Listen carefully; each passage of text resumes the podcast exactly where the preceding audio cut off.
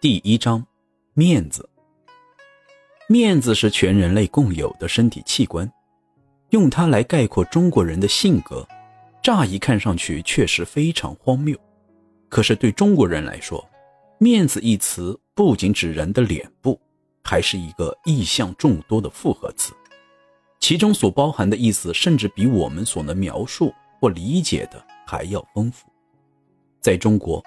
戏剧可谓唯一的全民娱乐方式。中国人对戏剧的痴迷，丝毫不亚于英国人对运动的情感，也不亚于西班牙人对斗牛的热爱。中国人只要受到刺激，无论那刺激有多么轻微，都会把自己想象成戏剧中的某个角色，进而做出击手等各种戏剧化动作。中国人在思考问题时，利用的思维方式是戏剧式的。一个人在需要为自己辩护时，即便听者只有两三个人，他也会像对着一群人那样说话。既然大家都在，我也不怕当着你们的面说。如果他辩护成功，他就能体面的下台；否则就无法下台。而这一切明显都与事实无关。对中国人来说，问题的形式永远比内容重要。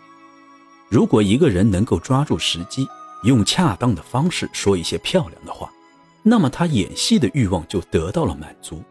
我们作为观众，没必要跑到幕后去窥探事实真相是什么，否则的话，我们就会打破所有戏剧给我们留下的美好印象。在面对复杂的现实生活时，人们适当的做一些戏剧化的举动，就算是有面子。相反的。如果不会做，甚至忽略或阻止这些举动，就会丢面子。如果我的理解没有偏差，那么我敢说，一旦你清楚了什么是面子，你就能了解中国人的许多重要性格。还有一点要补充，那就是中国人获得面子的方式，以及中国人对面子的调控原则，往往是西方人无法理解的。西方人在面对中国人时，经常会忽略这种戏剧化因素，只当这种因素是与南太平洋岛民的鱼塔布类似的东西，因为它明显存在，却令人难以捉摸，而且其兴衰不受规则约束。说到这一点，中西双方都必须承认，在面对同一事物时，双方永远都不可能达成一致意见。在中国农村。村民之间经常发生一些小的争执，要是有人想做和事佬，那他事先必须好好斟酌一番，以兼顾双方的面子。在欧洲，政客们在均衡权力时所费的心思也不过如此。中国人的调停并不是为了维持公正，只是为了兼顾各方的面子，因为公正在理论上虽然可行，可是对于东方人来说，却是不现实的，在诉讼时，情况也是如此。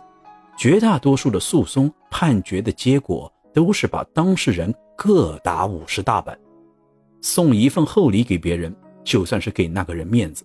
可是对于收礼者来说，最好的处理方式是既不全收，也不拒收，只收其中一部分。下面举几个例子来说明怎样才能保全面子。如果一个人犯了错并被人揭发，那他就丢了面子。这时，即便铁证如山，他也会矢口否认，因为只有这么做才能保全面子。有人丢了一只网球，根据种种迹象判断，这只网球被一个干粗活的人捡走了。当主人问这个干粗活的人有没有捡到球时，这个人生气地否认了。可是接着他就会跑到那只网球丢失的地方，然后顺利的找到球，并说：“你丢的那只球不是在这里吗？”事实上，那只网球先前还在他的袖口里，后来才悄悄的到了地上。一个女仆偷了客人的折刀，并把它藏在主人的房间里。等客人发现折刀不见了之后，女仆却当众宣布她在布台下面找到了折刀。在这几种情况之下，当事人都保全了面子。一个佣人不小心弄丢了主人的东西，他知道自己必须要为此付出代价，要么掏钱赔偿，要么拿一部分工资抵债。他会怎么做呢？他会找到主人，表示他不想干了，并骄傲地说：“我也不要那把银勺子的钱了。”这样就保全了面子。一个债主即便知道欠债人无法还钱，他也会找到欠债人，并放出几句狠话，以表明自己对此事的态度。他这么做虽然没有拿到钱，却告诫了欠债人别想赖账，还保全了自己的面子。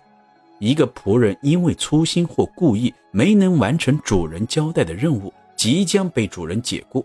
他得知主人的想法之后，竟然一再犯同样的错误，只为了保全自己的面子。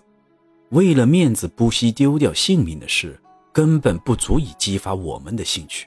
不过有一件类似的事却值得一提：听说中国有一位地方官犯了杀头之罪，却因为就刑时穿着官服。而保全了面子，因为穿官服就刑是一种特殊的荣宠。